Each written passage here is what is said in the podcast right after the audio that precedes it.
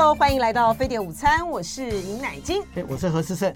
好，呃，我们今天呢，首先呢，先从呃一个好消息呵呵，令这个外交部很多的官员呢，现在大概呢内内外外都欢呼哦，欢呼的是就是呢 吴钊燮，吴钊燮呢他在呃昨天《华尔街日报》呢刊出了他的独家访问，他说呢。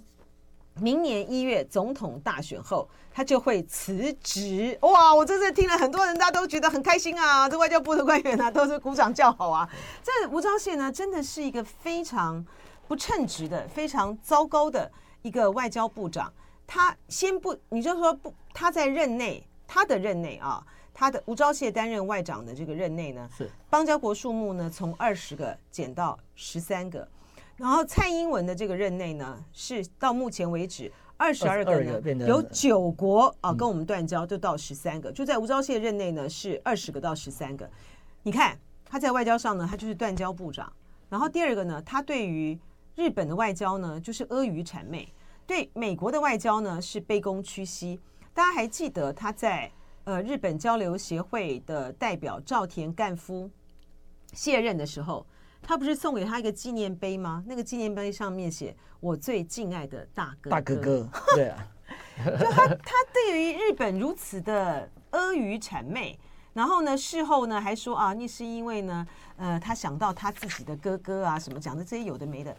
可是老师是听说，他虽然说他要辞去外交部部长，但他心有所属，是吧？他想要，他想要，他说他想要辞掉部长，他没有说他要离开外交圈。对不对？对啊，所以我们这个话要这个这个听得懂。那像我在那个我们，你是听说他我们最近心仪什么位置？那个是日本的朋友跟我讲的，日本的媒体，这个他们说这个他们也知道，嗯，那个吴钊燮呃要离开这个外交部长哈。呃，不过他刚刚你讲的这个就时间有一点怪，为什么是明年一月？对不对？就总统大选完，啊，不过那个总总统大选完的话，那还距离这个交接还有还有三四个月啊。他他干嘛？他本来他就是他不干了嘛。对。所以你日本的那个朋友到底是说他想要做什么？那个那日本的朋友当然最关心的就是说下一个这个驻日代表是谁吧？那当然，这我们的谢长廷这个代表哈，那个他几乎是这个全勤，对不对？这个也很少了。这个这过去这个驻日代表像他任期这么长的，真的不多见。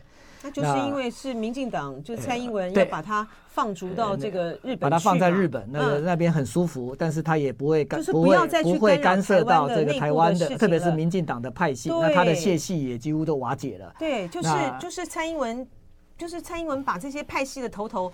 赶到这个呃日日本去，就不要在那边啰里吧嗦的了。那对呃，这吴钊燮这个日本朋友讲，这个跟我讲说。他是因为我本来以为他要去驻美哈，不过听说这个驻美美国不欢迎他，似乎这个有困难哈。对，因为美国不欢迎他，他他太战狼了。他大概就是对对退而求其次哈，这个到这个呃，他想当驻日，到日本到到白金台去，他应该看到那个这这将近八年来，我们谢大使在那边哈，这个呃事实上是蛮舒服的哈。嗯，那个呃这薪水事实上跟驻美事实上也几乎也差不多一样，对不对？但是又跟台湾很近，也没有这个是这个像。美国这样子一个日夜颠倒时差的这个问题，最重要的是说，当那个谢长廷的这个驻日代表，完完全全就是帮助日本的代表，他没有任何的一项的事项呢，是在帮台湾的民众争取权益的。对啊，核实的站在站在日本的立场，核核污水站在日本的立场，然后所有的这个事情都站在日本的立场啊。那所以吴钊燮，假设假设明年真的还是赖清德。真的是赖清德跟萧美琴当选的话，哦，你说吴钊燮看上的是驻日代表这个位置啊？对，哦、应该在所有的这个驻外的这个呃大使里面，或者我们叫代表哈，那个大概一个驻美一个驻日是最重要。以前当然还有驻欧盟，但是欧盟的代表最近几乎是走马灯，他们这个似乎把这个驻欧盟的这个工作拿来当成是一个这个呃高阶外交官过水用的哈。嗯，最重要的是因为我们的欧盟，我们在对欧盟的外交。他所受到的牵制跟钳制是很大的。这个我们对对欧盟的这个外交呢，取决于中国跟欧盟之间的关系。哈，然后呢，呃，所以说我们可以在那边着力的点真的不多。对，对不对？而且也比较没有镁光灯。对，对，而且呢，你也不像这个美国，当美国呢在跟这个呃中国大陆博弈的时候呢。这个呃，他他需要的最配合的就是蔡英文政府，就是我们的这个驻美代表，一切呢都是遵照美国的意思在行事。那但是欧盟没有，欧盟的欧盟的这个，其实欧盟对美其实上也不是这个像日本这个对美国这样子，对，他们在外交上是有自主性。是的，所以说我们在这个驻欧盟的，而且欧盟的成员非常的复杂哈，有些国家是这样的看法，有些国家是那样的看法，所以我们在我们这个几任下来的驻欧盟代表，你说谁能够有做出一点成绩来？哎，我记得好像在国民党的时候，那个比如说董国友啊，哦，或者他们都做的还不错。嗯那次长嘛，哈，是。然后后来他后来是驻欧盟代表吧。然后呢，那个你能够在外交上面呢做出成绩来的，其实都还是取决于这个呃两岸的这个大架构啊。就是说，当两岸之间呢有一个高度的这个政治默契的时候，你在这个外交上面呢，不管是我们参与这个国际组织，或者是不管是对欧欧欧盟的外交，呃，对这个对美或是对日，它都可以有一个特别。就他们有个空间可以操作，特别是欧盟最明显。嗯，对。那所以说，对驻日来讲很舒服啊。就吴钊燮看的位置啊，想要看驻，哦，倒蛮妙。他不会日文吧？呃，他不会日文啊。哦，对对对。那这个呃，所以我想，这个如果他去他去驻日的话，当然这现在的这个驻日的这个工作哈，那个因为我们在代表底下有两位，像那个呃蔡副代表，对不对？还有周副代表，那个都非常这个资深而且干练的这个外交官，所以基本上这个。呃，谢代表他也很舒服。那那日本的朋友跟我讲，他们也知道，就是说在跟这个我们的代表处，这个真的要谈问题的时候，事实上也不用找不用找谢长廷，哦，这样子，他们直接找蔡副代表，那或者是找周副代表，那找副代表谈了，这个比较比较重要，而且比较有用。谢长廷也好奇怪哦，他为什么得到的评价是会是这样子呢？就是日本的。像日本的这些团体啊，或者是这个官方，觉得这个谢长廷几乎不知道在干嘛哎、欸。那个那个几乎是就变成是一个这个没有就是名誉值了，对不对？啊、那那那所以我觉得，如果说真的，如果说呃，如同日本的媒体朋友这个呃讲的，就是说吴钊燮在卸任外长之后，他是要去驻日的话，那我觉得。这个就让我们怀疑啊，这个蔡蔡英文或者民党政府哈，就是经常讲这台日友好，他们重视这个日本的关系，日本很重视台湾。那如此重要的一个台日关系哈，怎么怎么在外怎么派这个代表的时候，都是做这样的一种处理。换言之，就是说似乎把驻日代表这个工作拿来作为民进党政治的这种这种处理之用哈。您这样讲就您这样讲就抓到精髓了。对，因为呢，在日本呢，其实是有非常强的一派。其实支持台独的哈，所以呢，吴钊燮呢，他这个呃，他的血缘很优秀啊，他是吴理培的侄子啊，啊，所以说呢，对于民进党来讲，民进党那个操盘这个日本的，你还真以为是谢长廷啊？就说如果假设如果赖清德当选的话，赖清德觉得自己最懂日本呐、啊，他觉得，所以你看，就日本赖清德抓，呃，美国呢，肖美琴抓，好，这个就是一个屈从外交。好，我们呢接下来就要请这个日本专家啊何思胜教授呢来为我们分析呢。呃，最近呢，在这个日本政坛呢，真的是惊天动地的大事啊。我们台湾呢，因为在忙着国内选举啊，然后这个呃以哈的这个问题呢，最近这段时间呢，很少谈论呃日本的这个政局。那日本政局呢，现在呢最新的这个动态呢，就是岸田内阁啊大改组。呃，原来属于安倍派的啊、呃，这些的阁阁员呢，嗯、通通都被都被撤换了啊。嗯、其实也是一种讲，哎，就被撤换了。原因就在于是呢，安倍的这些的呃，安倍派的这些的阁员，他们都牵涉到政治现金案。然后呢，还被这个呃东京，他们叫做什么？特搜部。特搜部呢，就是我们想要恢复的那个特征组，类似这样意思。类似的，对。但但是它是属于这个东京的这个地检署，是，跟我们不一样。是，然后呢就被东京的特搜部呢搜索哈。老师先跟大家来解。跟大家说明一下，这个到底是怎么一回事啊？啊，这个政经献金案是怎么一回事？当然，现在在自民党里面，虽然安倍在去年七月被这个暗杀，但但是呃，你看他这个派系哈，这目前还叫安倍派就知道呃呃，这个派系啊，这个到到到现在为止哈，还没有产生一个新的一个共主，他们采取这是五人共同领导的这样的一种态势。不安倍派并没有在安倍遇刺之后就这个萎缩哈，那他这个还是呃从这个从人数上来看，他现在还是自民党里面最大的一个派阀，还有一百出头个这个众参两院的国会议员，所以。过去岸田事实上在上一次要选总裁的时候，他也完全是得力于这个安倍这个派系的这个支持。当时安倍还在，当然还有另外一个派系也支持他了，就是麻生派。是。那所以事实上，这个在他现在在他的这个安倍的这个内阁里面。呃，有十四个阁员，有十四个阁员都是属于安倍派，然后这次全部撤换了，是不是？呃，撤掉九个哈，但是他他把大臣跟副大臣全部都拉掉了。嗯嗯。那剩下的没有拉掉，就是所谓的 same kind，就是这个他们叫政务三役，政务三役里面就是大臣、副大臣再加上政务官。那政务官他们没把他全部，他保留了，他没把他清洗出去。但是政务官也比较不那么的这个，就是说呃，具有这种这种台面性的哈。那就是说，但是从从呃台面上的这个内阁里面的等于是部长跟副部长哈，那就是把这个整个呃安倍派啊这个人清零了。有一些、啊、有一些比较重要的这个职务，是不是请老师帮我们讲一下？呃，大概有四个吧，就是说这个最当然最重要的，我们把它称之为就是说呃首相的这个女房这个女房哈，就是首相政治上面的这个太太哈，呃就是官房长对那个官房长，那个官房长本来是这个松野，那松野当然他是这个安倍派的大将。那他也标志着，就是说过去这个岸田文雄的这个内阁是由安倍这个派系所支持的。嗯，那他把他撤换掉，换掉他自己的这个前外长林方正，呃，而且林方正在他的这个呃呃岸田派里面呢，啊，他等于是这呃他的这个左右手哈，他最重要的一个这个这这个这个力量。好，所以他把这个这个位置给他，然后另外还有一个就是说经济产业下，这西村我们也经常这个会听到他们在过去，实际上他是。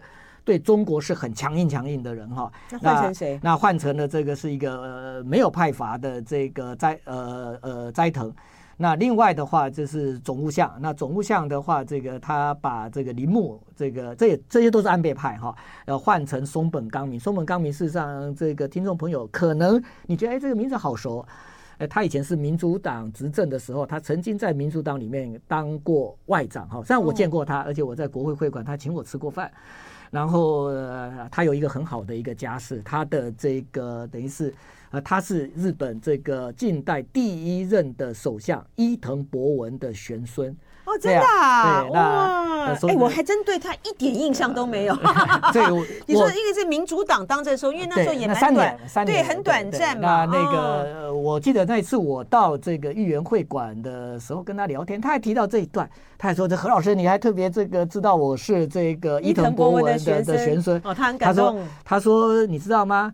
这个我出任外相的这一则新闻，韩国这个。”他不是这个直接登这个松本刚明，因为他们不认识松，Who is 松本刚明哈？他说这伊藤博文的玄孙这个出任外相。那伊藤博文我们知道他怎么死的嘛？对不对？他被安重跟这个呃这韩国的反日的这志士给暗杀掉。暗杀的。对，那所以就是说这个呃松本刚明当然在在在日本的政界哈呃他也是一位这个这个老将了哈。他他现在是麻生派。不，他现在是你说是总务？哎，对，总务相。对，那那另外的话，总务相是在干嘛的？这个守门大臣基本上他等于是内有点像，他有一点像内政部，对，他有一点这个像内政部的这个，但是。呃，另外一个就是日本的这个自民党，实际上他很重视农业，因为日本在这个自民党的支持里面，很多是这个农业县哈。日本在四十七个都道府县里面，大概有三十三十一个。我们只要看参议院的选举，那个每每一次三年一次改选，只要选一席的那个都是所谓的农业县，而这些农业县事实上是自民党的这个呃支持基盘的重点哈。其实自民党在都会地区哈，没有没有什么人支持他，所以你就看。到他为什么一定要长期的带着公民党？很多的这个学生上课也会问我说：“何老师，对不对？自民党自己选也可以赢啊，为什么带着公民党？我就告诉学生说，因为他在东他在首都圈没有票啦，所以他要借由这个在首都圈有强而有力的这种这种组织票支持。对，他是这个那个呃公民党创价学会他背后的一个支持的母体。对，那所以就是说，他这次这个呃把这个农把农业项哈也给这个深山派。他原本是攻下这个，他也是这个安倍派，安倍派。然后这个版本版本则治，那版本中这个他是一个小派阀，他是这个深山派。深山派是这个属于日本的这个自民党里面哈，他跟二阶俊博一样，都被归类在这个呃所谓的这种不不是就是说第三势力，叫第三势力。二阶不算是不算对，但但是二阶是是是他是亲中对，嗯，那不过可是他们在你说在自民党里面叫做第三势力，第三势力就是在清和会跟这个红池会之外的这个其他的派系的力量，当然这里面最主要的代表当然就是像二阶，还有一个就是茂木派了。其实茂木派以前很大，茂木派以前就是呃这个呃这个这个对对那个呃那那茂木派这个现在这个也被归列在所谓的第三世，因为它不不它不是来自于清和会的这个脉络，也不是这红池会的这个脉络，对，哎，这红池会是岸田的那。呃，这一次这个内阁的这个名单一出来之后啊，实际上这个在呃自民党里面的这个他们他们当然也看得出来，就是说现在的这个呃呃内阁当中啊，那几乎就是把这个呃安倍安倍所留下来这些人全部都清出这个，而且不只是在这个日本的这个内阁里面，连这个他们这个。呃，党的执行部里面哈，这个跟跟跟这个这呃呃安倍有关的这些，特别我们台湾很熟悉的这个底这个秋生田光一哈，他来过台湾几呃这个他在之前也来过台湾，然后这个他原来是什么跟民进党非常非常的这个友好哈，他是很重要政调会长，负责整个日本的政策对。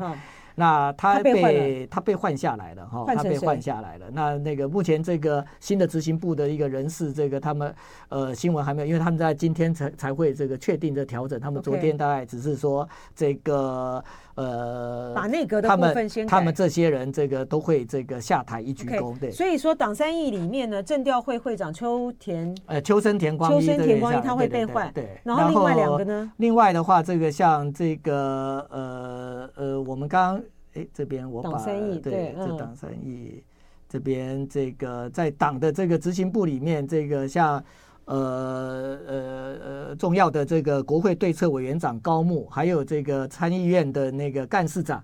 四更，这个有一点像他们的那种呃，等于是参议院里面的党团的那个头了。哦，所以不是党三役了，是这党里面对那负责那换句话说，政调会国会的。那他们就反正就是说，在整个自民党的这个呃执政里面哈，这重要的这些这些职务，那只要是这个呃安倍派的，现在几乎都被。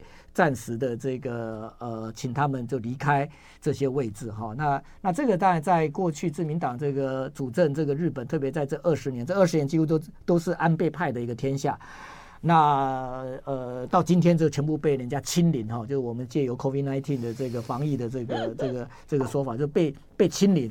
就是那这个当然在日本哈，这个是一个大新闻哈，这个是一个大事。那就是说，那未来整个安倍派的一个走势怎么走？他们会不会因为这样子的一个这种，就是说是呃这样的一个就是政治政治现金的这个问题啊？因为他等我等一下再跟大家来解释他们政治现金到底出了什么问题。对，老师，我们先来讲一下，就是说，因为他现在呢，整个安倍派受因为政治现金的关系，所以在从岸田内阁里面被清零了哈。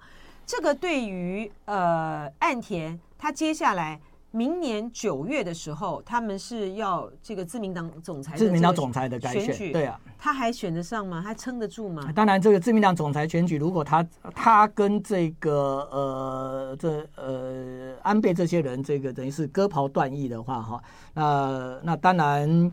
呃，对他这个角逐这个自民党总裁这个连任，这个是一个这个挑战。那话说回来，就是说，如果这个整个民意哈，基本上是要去追究这个现在安呃，就事实上也不是就安倍派，包括二阶派他们这些人呢，甚至于有少部分的这个岸田文雄自己所属的红池会都有人涉入到这个政治资金，只是只是这这程度不一样而已哈。就是呃，这事情有严重跟不严重，但是安倍派最严重，特别安倍派哈。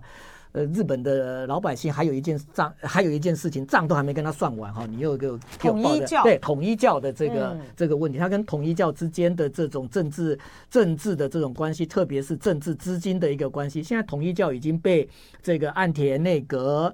送交到法院，决定由法院来宣布是不是把这个统一教把它解散掉，换一下让统一教不能够在日本活动。哦，那就是说，甚至有把它当成像奥姆真理教，当然它不是像奥姆真理教这么恐怖了哈。当然就是说这个，那未来统一教这个还包括它的教产是怎么样的，在法律里面要被要被清算，要被清算，因为现在有很多就是统一教的这些这个等于是受害人，他们站出来，他们希望司法给他们这个这个补偿。那这这些补偿的钱怎么来？当然要。从统一教，就如果被解散之后，你这些教产哈，然后把它清算完之后，用来做这些这个被害人的这个求偿之用。那所以事实上，这个安倍，这个他在这个整个主政哈，这是安倍派，呃，不，我说安倍派这个主政和日本哈，我我这个呃，几乎二十一世纪之后都是。都是由这个清和会在掌权哈，对对对，啊，所以在这个过程里面，我们看到这岸田派啊，这就是所谓的红池会也逐渐的萎缩分裂。这现在大家好像会把那个麻生太郎的这个派阀，这个好像跟这个安倍派把它算在一起。但是如果我们知道安倍派的这呃这个麻生派的由来的话，麻生派事实上他之前是河野洋平领导的，河野洋平我们都我们都很清楚。他是这个自民党里面的这红十会的大佬哈，那他的儿子这个也有可能就是说这个被被被点名是这个下一个日本自民党总裁了，对对，就是首相哈，就是这个河野太郎，河野太郎的爸爸，所以这个就是说。这个在在下一次，我觉得对岸田来讲，他如果要连任的话，哈，他当然他必须要得到麻生派的一个支持。那当然二阶派这个也是洞见观瞻，还有这个茂木。但是问题是，像二阶、茂木他们这些派阀，那包括麻生派，他们都深陷现在的这样的一个这种这种呃这种违反政治呃政治资金规这个归正法的这样的一个一个泥淖里面哈。那就说。整个这个呃呃呃呃岸田派哈，他未来。他有没有办法哈？就是说这个呃赢得其他的这些派系，特别是我们刚刚讲的哈，就是说如果他不要安倍派，那其他的这个派系会不会让他继续的来领导？那这个当然存在着这个一个一个一个变数哈。那当然最最紧要的还是在短时间之内，他必须帮助自民党哈，这个赢这个重新去赢得这个老百姓的这种信任，因为现在从情势上看起来的话。呃，他的民调很低哈，他的民调，这个我想这个呃呃，有人说那个是因为你执政不力，你经济拉不起来，对不对？然后拼命的这个这个这个这个这个涨物价，但是这个薪资从来都不会动。那这个当然是他的一个问题，但是问题是，他现在这个可能会有一个这个这个说法哈，让这个就是说想要逼宫，让他解散国会的说你缓一缓。现在大概也没有人敢逼宫了，为什么？因为现在选国会温系耶，对，所以就是说可能在短时间这个呃，这个当然是一个危机，一个 panic，但是这个就是说这个危机反而让岸田得到了一个机会，就是说他可以啊暂时的这个掌舵这个日本自民党来领导日本。他现在呃，就明年九月，呃，就明年嘛，对不对？嗯、明年九月呢是自民党总裁的改选，国会的这个改选没有那么赶，呃、没有那么赶。呃，众议院的这个任期事实上有四年，那事实上他到明年九月的话，差不多才满三年，还有一年哈。那不过就是说，按照日本政治的话，就是说，事实上任期过半的这个国会随时都有被解散的这个可能，特别在第四年哈。所以我，呃，明年如果九月这呃，实际上也一定要改选哈，就没有如果哈，就一定要改选。就是说，这是自民党总裁，对，自民党总裁有任期，一任三年哈。那那改选完之后，不管总裁是不是叫岸田，但是上来之后，我觉得他要再重新的去赢得民意的这样的一个授权，他还是要按一个。按一个这个 reset 就重注这个重新设定的这个这个按钮哈，对，这个刚才老师就分析了嘛，因为现在呢，这个整个自民党的岸田内阁的呃支持度这么差，所以在野党的力量也不够，在野党你想要去启动这个国会改选的话呢，它也不足以成力量，所以反而是保住了保住了这个岸田，就是说他们不要那么快的面对。解散国会改选的问题，但是至于他能不能够保住自民党总裁，就要看他接下来的一个运作跟表现了。何老师来跟我们大家解释一下，就这次的呃日本的搞得政坛这么大的政治先进案是怎么一回事啊？事实上，在日本，他们在这是怎么一回事？他们这次是他就是那个他们在募款的一个，当然有直接的捐款哈，但是还有一个就是所谓的募款餐会，我们台湾也有。对对。那募那募款餐会基本上他们会卖这种餐券，就是参加券。你看这参加券上面这个这个就一张两万块，这些两万块也没多少钱，大概两万日币吗？呃，对，就两万日币，大概现在台币是四四千多块嘛。是我们去那个呃台湾其实也有啦哈，也是有这种餐券，然后呢。呃，像我们去美国的时候演讲啊，或什么的，他们那个参券也都是这样子。然后他们在看他长怎样，两万的对对参券，对他们这边有个这个三卡券，这个所以说马的扣 unit 档，这边大家可以看得出来的餐券。然后呢，他们参券是当然参券这个他们最主要是要募款哈。那他们在在在在参券这个卖的时候，他们当然会有配额，会给他们这个派发底下的这些这个议员哈，这分头这个去去去贩售。那甚至于是地方议员，因为他们这个很像直销的这个这样的一个体系的哈，对，嗯，那有些的这个呃议员就会超卖，那超卖的这个部分，那基本上或这个派系就会把这超卖的这些份额啊，然后就交给了他们这些这些这些议员哈，换句这个就算你的啦。那这然后他们他们这个拿到了这个之后啊，哈，那个其实上我们拿到了之后怎么样呢？就是放到自己的口袋这，拿到之后当然就归自己使用。那但是这个不合法吗？当然不合法，因为这个日本。这不是说你不能收，就是说日本的这个规定里面很清楚，日本有一个政治资金归正法哈，这让我觉得我们立法院也赶快要弄一个哈，因为我们我们根本没有什么游戏规则哈。那那个人家日本这归正法就是说，你如果有不管是参券或什么，反正不管是机关团体或个人哈，给你一次的这样的一个捐款哈，也超过二十万日币哈，你就要。依法要这个申报哈，二十万日币这么少啊？是啊，对啊，这二十万这个，所以他们二十万日币很少哎。对啊，二十万日币很少啊，他们这家教很严啊。不是，就说我我今天弄一个餐会，我一张卖两万块，咋丢的红菇啊？对对，超过二十万，然后就要怎么样？就要申报，就要申报。然后他不是说你不能够，你不能够收收到这个。这个呃政党或者是派里面，而是说你必须要申报，而且申报的时候你要写哈，哎，你这个钱从哪来的？嗯、人跟这个金额要写，可能或许他们就是在这里面为了要去隐蔽，特别是人呐、啊，所以他们就不申报。那不申报这个。被一个大学老师啊，这个把他给揪举出来，一个大学教授。但是他们现在可能为了要保护这个检举人哈，这个没有任何的一个这个呃媒体哈，这个呃讲这个是谁哈。但是就是说，这个是由一个大学老师，他把这样的一个这个资料啊，这个揭露出来，把它揭露出来，然后他很厉害，他怎么拿到这个资料的？对啊，这一定有生喉咙，这个这个这，而且就是说，这个背后我觉得是有现在自民党里面他们这派阀之间的这样的一种的矛盾跟斗争啊，因为。呢，他这个就是牵涉到啊，这个自民党这个派系啊，他到到去年啊，到截至去年的三年期间，他收受了多少多少钱呢？他讲出来真的很少，一百四十万日日元而已哈，嗯、大概一百四十万日元多少台币啊？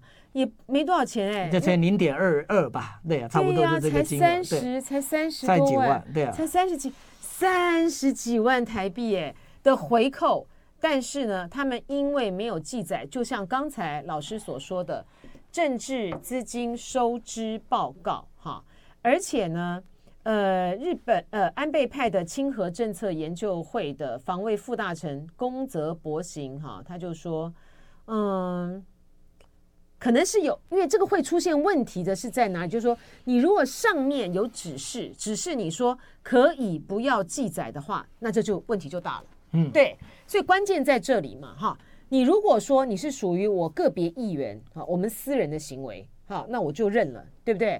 但如果说是你们派系长期以来行之有年都是这样做的话，它就是变成是系统性的贪的犯罪。实际上他们对不对？像这种不报，哈，那一其实如果说这个可以可以这个放在这个阳光底下被检视的，那他们就报啊。所以通常不报。就会让他觉得这有鬼，对，对对，然后他现在呢，啊、他现在被被那个搜索有多少人，大家知道吗？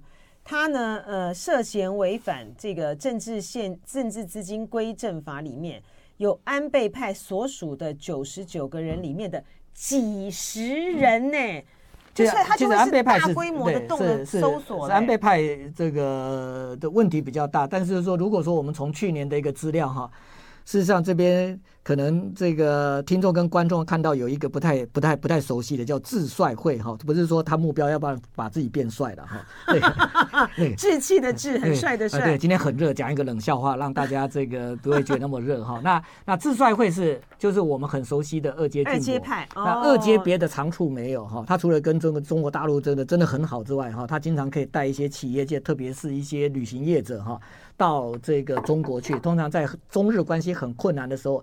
以前安倍也经常哈拜托他哈，这个跟他讲哈，哎呀跑一下。就是募款嘛，这个没有就就要去打通中日关关关节。对，我说除了打通中日关节之外，他另外的一个长项就是募款啊。对呀，那个那个那他跟这些这个做生意的这个关系好的很。那他不是最大派系哦，他不是哦。可是你看，是刚刚讲了嘛，他第三势力，他的钱最多，对不对？而且他牵涉到的，他们所牵涉到的钱有多少？事实上，这个智帅会有两百八十六万，其实也很少日元。在过去的一年，就是二零二三年，你说这个这个这个这个。如果放到台湾来哈，即便把日元变台币，大概买球啊，嗯、对不对？大家也会笑啊，这这么少，这个有什么好查的？我来看一下，可是大家就查啦。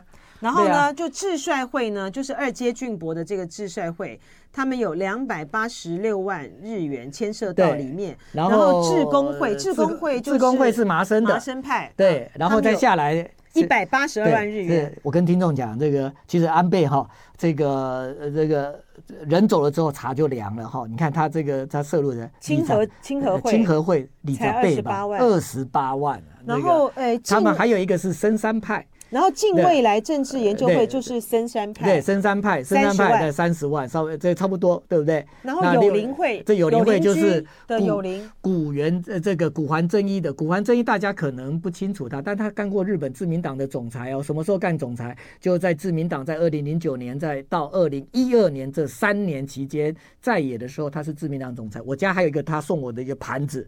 呃，这个上面写两个字叫“慎独”，这个他不是说这何这何思胜是台独哦，不是，他在用我们从我们现在都不念文言文哈，很悲惨，都不知道什么叫“慎独”。写的好有水准哦，叫“慎独”。对，那一个盘子，这个这个那个时候对，他送我，然后那个那个那个时候，这个他就是自民党的总裁。那事实上，他叫他他他他不是一个派阀，他叫做 group，这派阀跟 group 不一样，就是 group 基本上他没有这种，就是说像派阀里面的这样的一个类似像。党纪的这个东西存在，那可是就是说这个呃呃，他这个派，他这个友邻会哈，他也他也是，而且他是他是属于这个泛洪慈会的。那那就是说，在过去的这个岸田文雄哈，经常想把这些洪慈会找回来。那像古原真一这个也是他的一个对象。是，然后呢，这根据这位大学教授所揭露的啊。